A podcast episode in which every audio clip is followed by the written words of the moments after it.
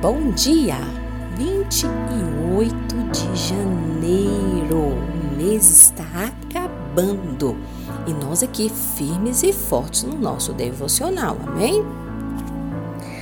Eu te convido nesta manhã a abrir a sua Bíblia em Salmos 51, versículo 1 e 2 que diz assim: tem misericórdia de mim, ó Deus, por teu amor, por tua grande compaixão.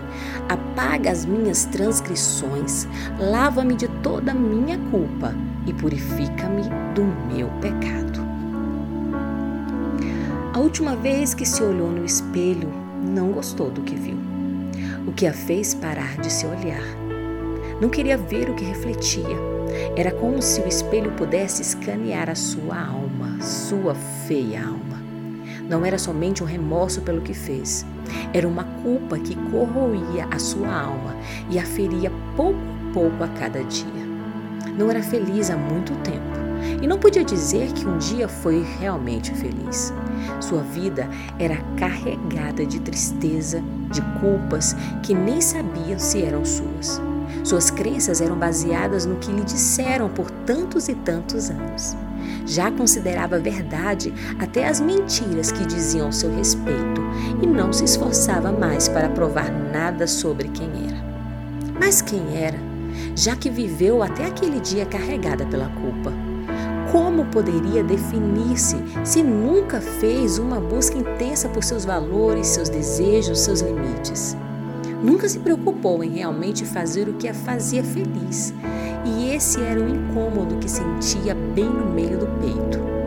Nunca se fez feliz por ter sempre uma perspectiva externa sobre como viver.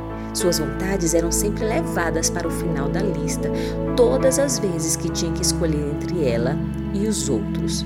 E foi dessa forma que fez tantas coisas das quais se envergonhava agora. Naquela manhã, em particular, mesmo não querendo se olhar no espelho, sentou-se em sua cama fechou seus olhos e tentou ver o que negava há tanto tempo o seu interior. No primeiro momento, não gostou do que viu, se assustou, mas olhando de perto, percebeu que era uma mulher acuada, assustada demais. Quis abraçá-la, quis chorar com ela. Parecia uma viagem real demais para poder ser verdade, mas se permitiu continuar. Chegou perto, agachou-se na sua frente e esperou que falasse, mas não falava.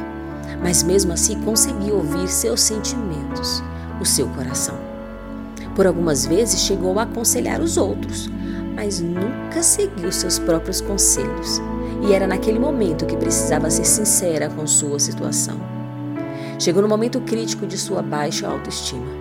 Levou a sério sua jornada interior e falou para si mesma não o que queria ouvir, mas o que precisava ouvir. Levaria tempo para que se acostumasse à nova rotina de se colocar entre suas prioridades. Talvez fosse até mal interpretada por outros que sempre a tiveram quando precisavam. Mas passo a passo as coisas mudariam. E era o que precisava, até porque não poderia ajudar ninguém se seu mundo estava em pedaços. Percebeu que a primeira coisa que precisava fazer era pedir perdão a Deus. Reconhecia que a culpa tinha sido um peso muito grande que carregou por muitos anos.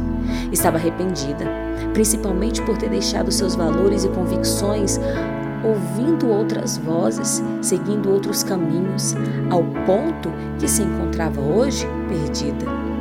Deus lhe era testemunha, e mais que isso, seu autor maior e a ajudaria a ser sua melhor versão. Seja bem-vinda, disse a si mesmo.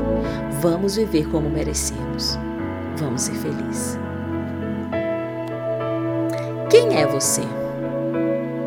Essa é uma pergunta que nos faz navegar por alguns minutos em pensamentos do que achamos que somos, do que dizem que somos e do que não conhecemos a nosso respeito.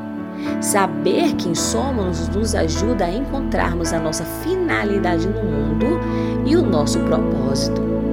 Mas muitas vezes nos perdemos tentando ser aquilo que acreditamos que devemos ser. Aí corremos o risco de nos perdermos na nossa própria essência. Perdemos o amor por nós, pois não mais conhecemos quem um dia fomos. A Bíblia nos diz que fomos comprados por preço de sangue, que já mostra nossa importância para quem nos comprou, de sermos, tornando-nos amigos, de amigos, filhos. E entendemos isso conseguindo ver a perspectiva de Deus. Se Deus é o nosso Pai, Ele não vai querer menos para nós do que pensamentos de bem. Ele é amor e nos transmite amor. Ele nos chama para nos livrar da falsa culpa, sabe? Aquela que nos leva à condenação, que nos leva à depressão, que nos leva a noites intermináveis sem dormir.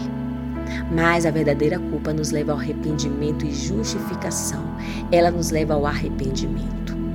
A minha oração nesta manhã é que você entenda de uma vez por todas que Deus é o seu pai e ele não é igual a nenhum pai terreno, por melhor que este seja. Mas é o melhor pai que te cuida, te ama, abraça, te revela o que ele vê em você quando você se olha no espelho. Aquele pai que, quando você realmente se arrepende, ele perdoa os seus pecados, joga no mar do esquecimento e deles não se lembra mais. Que você se livre dessa culpa se perdoe e siga na liberdade na leveza que é seguir com Deus. Um grande beijo para vocês e até amanhã.